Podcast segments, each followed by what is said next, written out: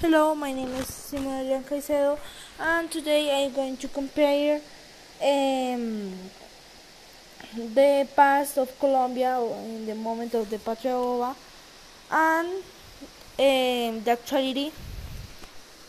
And we're going to start. 200 years ago, the cry of independence was declared in Colombia, and from that moment, we crowds or citizens, citizens cannot agree on anything. At that time, this was, this was divided into movements. The, the Federalists and the Centralists who lived in an internal war between after almost achieved total independence. These internal differences led Spain to once again reconquer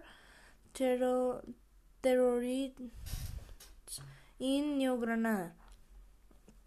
During this period, um, between 1810 and 1816, it was declared the Silly Homeland. Currently, the citizens of our country are divided into different political parties. They uh, they all have many objectives in common, but with different ways of acting and opinions, as well as 210 years ago, because we are fighting for our differences, and we do not pay the necessary attention to issues as important as, edu as education. This silly homeland was called like that because after fighting of, for independence, because we were fighting among themselves, they reconquered us in 816. 16.